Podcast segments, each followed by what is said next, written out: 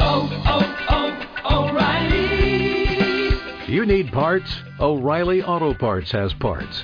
Need them fast? We've got fast. No matter what you need, we have thousands of professional parts people doing their part to make sure you have it. Product availability. Just one part that makes O'Reilly stand apart. The professional parts people. Oh, oh,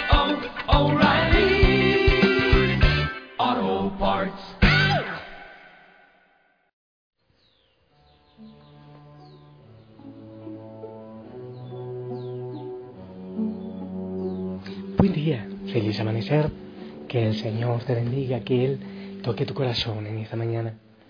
Es un día hermoso, un día precioso para vivirlo de la mano con el Señor.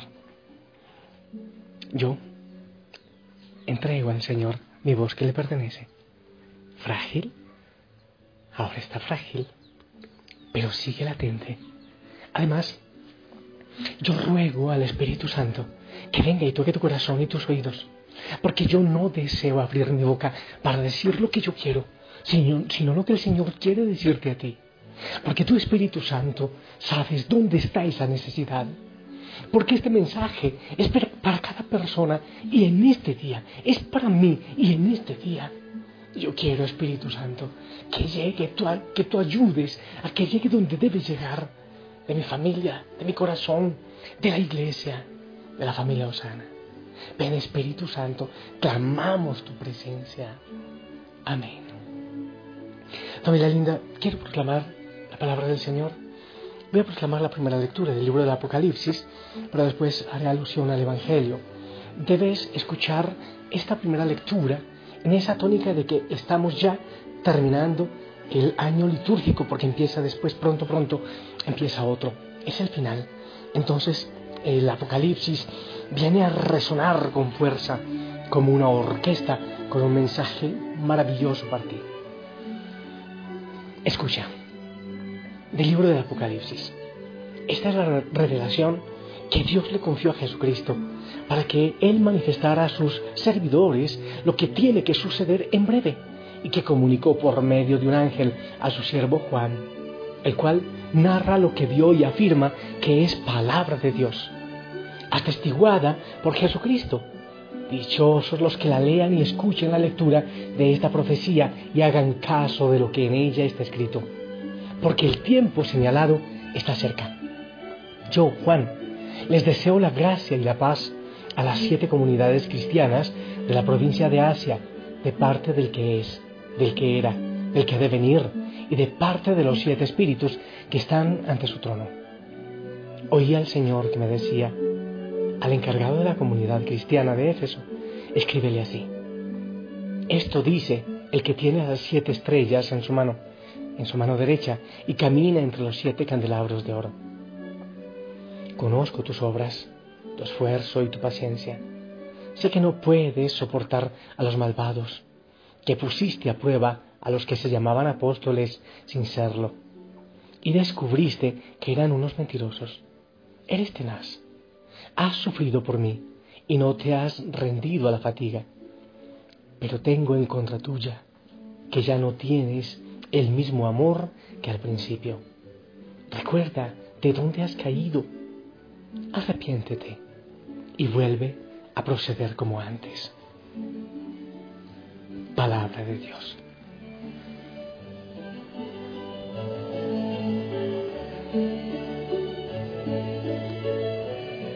Gente linda, esta carta a la iglesia de Éfeso necesariamente a muchos nos dice, hoy, pero es para la iglesia de ahora, es perfecta. Pero otros dicen, es para mí. Y es lo que cada uno debe decir. Cuando uno se arrepiente, cuando uno quiere convertirse, cuando cada cristiano quiere amar más al Señor, es la iglesia que está en proceso de conversión. Esto es una cosa preciosa y yo quiero que lo escuches para ti. Uno puede decir, pero ¿por qué mi esposa o mi esposo no lo escucha? Es, es para ti en este día. Conozco tus obras, tu esfuerzo y tu paciencia. Sé que no puedes soportar a los malvados, Eso es hermoso, ser luchado. O sea, el Señor empieza con un halago. Conozco tu paciencia. Yo no me he alejado de ti en tus esfuerzos, en tus luchas, en tu dolor. Yo estoy allí. Yo lo reconozco.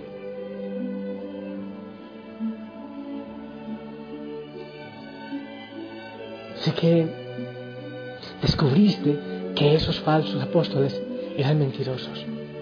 Dice también que bueno para ti y para la iglesia, eres tenaz. Has sufrido por mí y no te has rendido a la fatiga. Eso hay que escucharlo fuerte porque el Señor no lo dice. Pero después viene otra cosita. Tengo algo en tu contra. Ya no tienes el mismo amor que al principio. Recuerda de dónde has caído. Ya no tienes el mismo amor que al principio. Iglesia, ya no tienes el mismo amor. ¿Dónde está tu prisa? ¿Dónde está tu pasión? A ti, esposo, esposa, ¿dónde quedó ese sí hasta que la muerte los separe? Tú, cuando hiciste ese retiro, cuando tuviste esa experiencia hermosa y le dijiste al Señor sí, ¿dónde quedó esa pasión? ¿Dónde quedó ese sueño? Quizás te has dejado desmotivar. ¿Dónde quedó tu amor primero? Las veces que le has dicho al Señor que sí. Yo creo que ante este, ante este mensaje, cada uno de nosotros tiene que ir atrás, a su niñez, a su vida. Y yo como sacerdote tengo que hacerlo, claro que sí. Estaba recordando y orando. Tenía un buen trabajo, tenía una buena carrera, tenía un buen futuro. Pero algo en mi corazón dijo que no, que mi vida tenía que ser para Cristo. Entonces me decían, pero ¿por qué vas a dejar el trabajo que tienes? Ganas excelente, las relaciones que tienes. Es que yo quiero dar esta época de mi vida al Señor, es la mejor, y quiero que sea para Él. Pero esas palabras, esas palabras ahora me acusan. ¿Acaso te he dado, Señor, lo mejor? Cuando me decían, no, es que los curas son unos no sé cuántas, yo decía, pero yo puedo hacer la diferencia. Yo puedo ser distinto, le dije una vez a mi hermana. ¿Acaso lo he sido? ¿Dónde quedó el amor primero? ¿Dónde quedó la pasión? ¿Dónde quedó ese ardor? ¿Dónde ha quedado?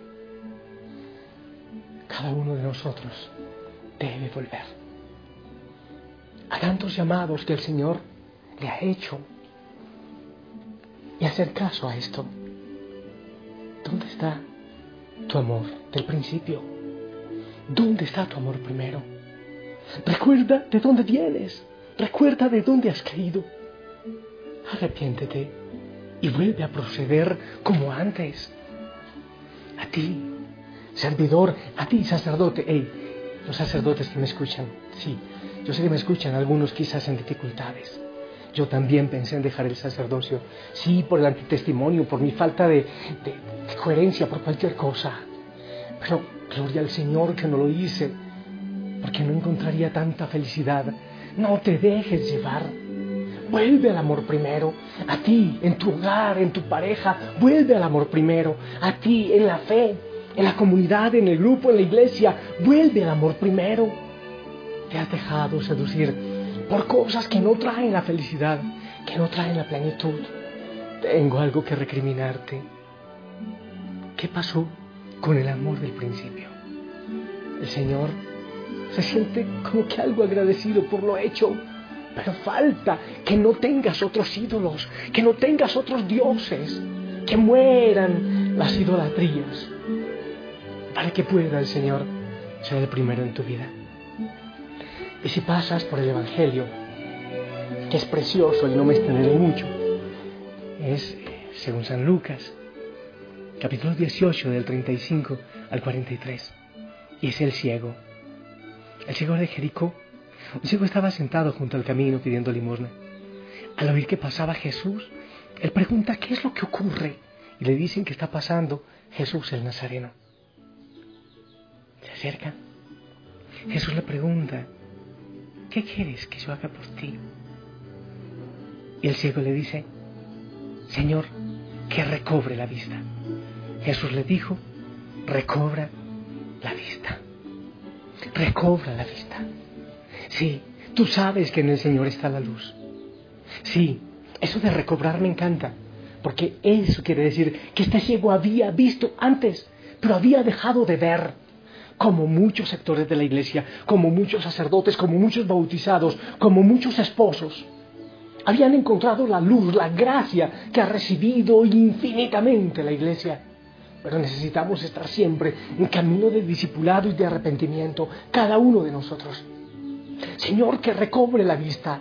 Yo sé que tú puedes darme la vista. Yo no puedo recobrarla. Yo necesito de ti. Yo clamo tu presencia, mi familia. Señor, que mi familia recobre la luz y tú eres la luz. Yo sé dónde está la luz, pero yo no puedo recobrarla solo. Necesito de ti para volver al amor primero, para dejar tantas cosas sin sentido, para que los sacerdotes vuelvan al amor primero, cuando se enamoraron, cuando desearon por alguna razón irse a la- consagrarse al Señor, a dar la vida con esa pasión para anunciar, para enamorarse. Hey John, ¿por qué te quieres ir de cura? Porque yo quiero que otros sepan lo que ahora yo sé y no sabía antes. Porque yo estaba ciego y ahora veo la luz.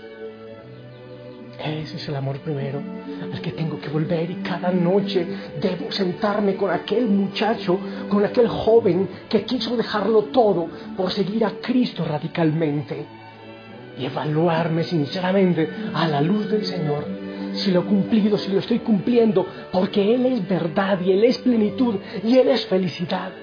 Y quizás soy yo quien se ha ido alejando poco a poco con otros intereses. Señor, que recobre la vista. Señor, que pueda volver a ver. Señor, que yo recuerde de dónde he caído. No lo puedo hacer yo. Tienes, Señor, que ayudarme tú a hacerlo. Y ahí es donde grito, donde tengo que gritar como aquel ciego. Te necesito, Señor. Ten misericordia de mí. Ayúdame, Señor. Sin ti yo no puedo. Clamo tu presencia. Te necesito. Qué bueno que lo digas tú también. Para volver al amor primero te necesito. Para volver al lugar que tú quieres te necesito, Señor. Para volver al ministerio que tú quieres de mí.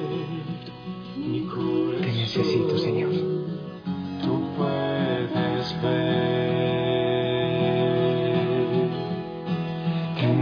Necesito,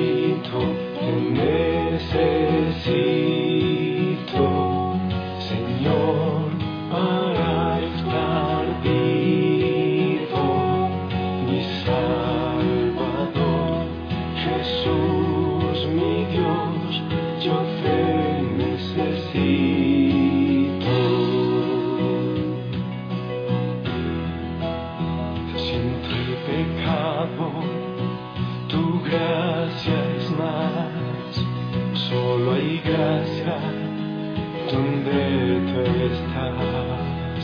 Y si tú estás, puedo vivir la santidad,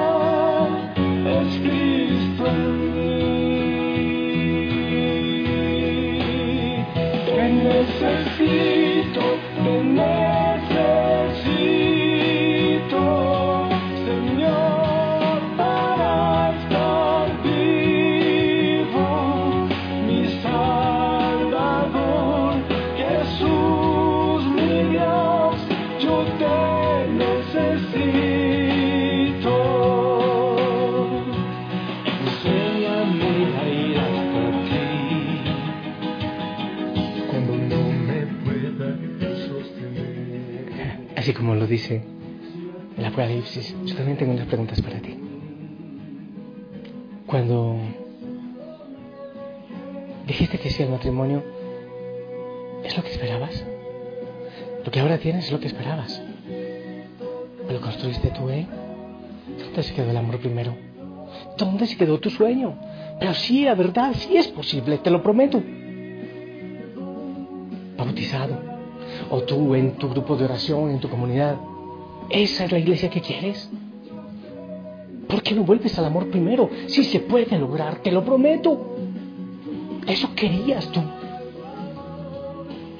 Hermano sacerdote, cuando entraste al seminario, ¿esto es lo que soñabas? Mejor dicho, antes de entrar, cuando te enamoraste del Señor y decidiste seguirlo, ¿este sacerdocio querías llevar?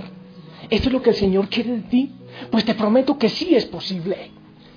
En nombre del Señor, te pido que te levantes, que vuelvas al amor primero, que vuelvas al Señor, que dejes los otros apegos, que le tomes a Él de la mano y lo tomes en serio. La iglesia lo necesita de ti y tú también lo necesitas. No vale que pierdas la vida de otra manera. Religiosos, religiosas, el Señor no les ha llamado para ser solterones, solteronas amargados, amargadas, sino para llevar gozo. Ni siquiera les llamo para ser profesoras y eso, sino para enamorarse del Señor y apasionarse y llevarlo. Sí es posible. Tú, bautizado, el Señor tiene un sueño, un sueño para ti. Sí es posible. Recuerda de dónde has caído. Señor, te necesito y que recobre la vista, que recobre la vista, que recobre la luz, porque ya la tuve, pero necesito volver a ella. Hoy tienes algunas preguntas que responderte. Te pido que no dejes que pase el día sin responderlas y hablar contigo, con ese joven, con ese niño, con ese soñador. En el nombre del Padre, del Hijo, del Espíritu Santo, amén. Y te pido también la bendición para toda la familia Osana en el mundo.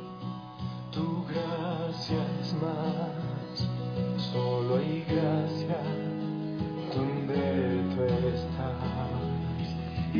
Amén, amén y amén. Hey, iglesia, ¿qué pasó con el amor primero? ¿Qué pasó con la pasión? ¿Qué pasó con la prisa por la evangelización? A despertar es tiempo de gritarle, Señor, te necesito. Ya, se arregló mi voz. Yo lo voy a seguir gritando. Te necesito. Yo no quiero perder mi vida para nada. No quiero perderme del gozo del Señor y de ese amor primero. No quiero, renuncio a vivir ese amor que el Señor me da. Te amo el amor del Señor, que te acompañe. Si el Señor lo permite, nos escuchamos esta noche para seguir gritando, perdón, para seguir orando. Te amo en su amor, sonríe, bye bye.